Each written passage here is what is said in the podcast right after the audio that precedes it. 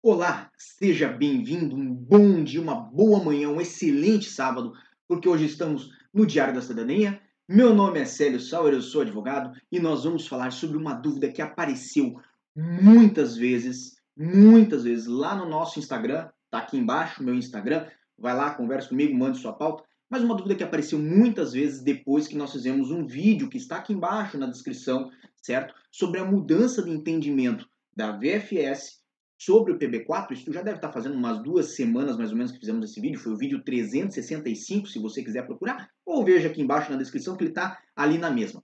E houve essa mudança para os vistos e muitas pessoas estão em dúvida, ficaram em dúvida, se isso também vai se aplicar às entradas como turista. Então você que está vindo para passear, vai pegar esse verão em Portugal, comer bastante pastel de nata, tomar uma boa ginginha, ir passear no Mosteiro dos Jerônimos, então, você que está vindo deve saber dessa notícia. Mas antes, inscreva-se no nosso canal, deixe seu gostei do nosso vídeo e não esqueça de Diário da Cidadania.com, porque lá nós temos informações diferenciadas para você.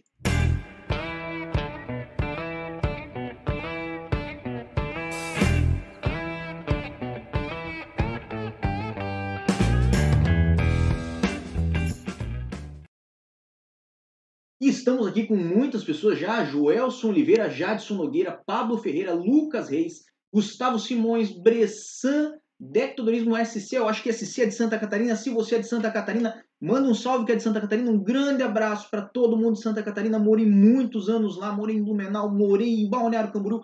Amo aquele local.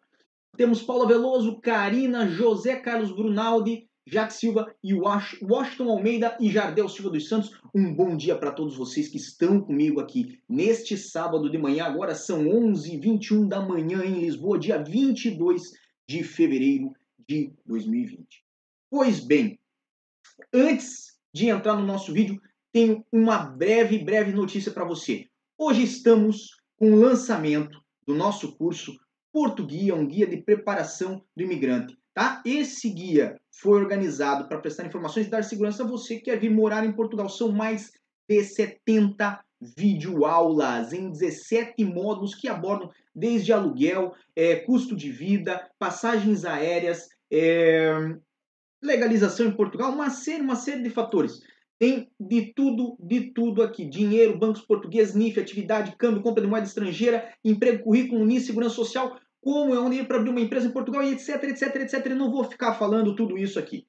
Pois bem, se você quer saber mais sobre esse curso, dê uma olhadinha aqui embaixo na nossa descrição. Hoje é o lançamento dele. Então, visite lá você também. E a notícia é: o entendimento da VFS, ele vem a influenciar a entrada como turista?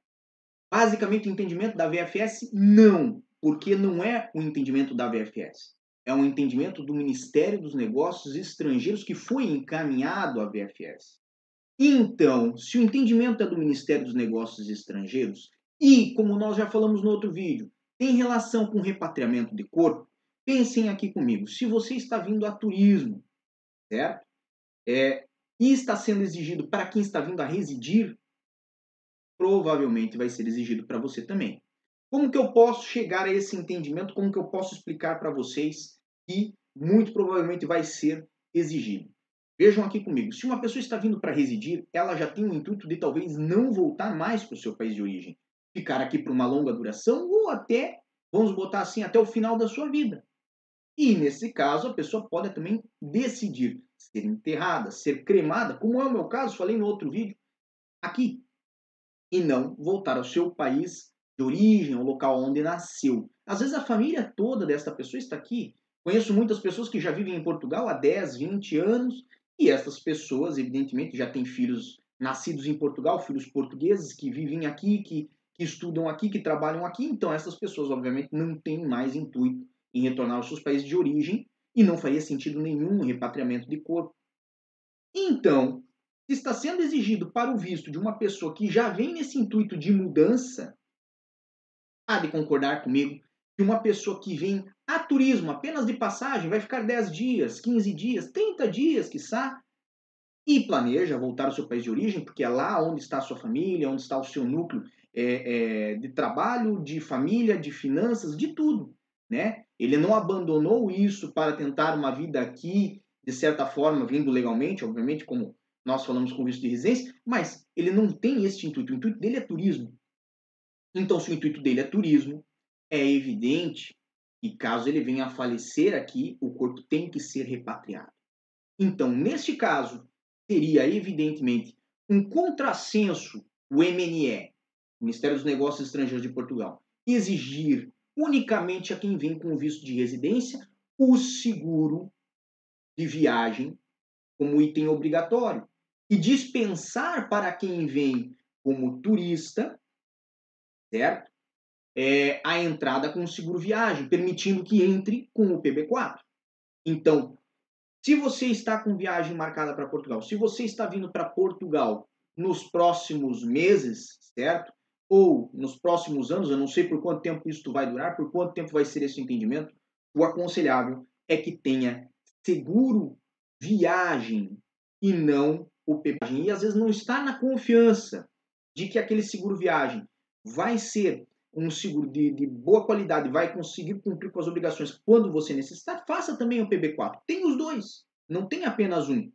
Mas é muito importante que você tenha o seguro viagem quando for entrar aqui como turista, porque se não tiver o seguro viagem, atualmente pode não ser aceita a sua entrada só com o PB4 e você ter sim sofrer sim uma recusa de entrada, nós já falamos aqui nesse canal, e ser mandado consequentemente ao seu país de origem, tá bem? Então, como muitas pessoas vieram com essa dúvida, se essa essa exigência seria só para os vistos de residência ou se seria também para entrada como turista, né, para a pessoa que vem aqui a passear por 10 dias, 7 dias, 15 dias, certo? Nós já estamos falando que é ideal que você tenha sim um seguro viagem para entrar em Portugal, porque se esse entendimento mudou para quem vem aqui no intuito de permanecer por um longo período e talvez nunca mais voltar ao seu país de origem, para uma pessoa que vem pontualmente apenas para uns poucos dias para passear, é evidente, ou pelo menos depreende-se que também mudou.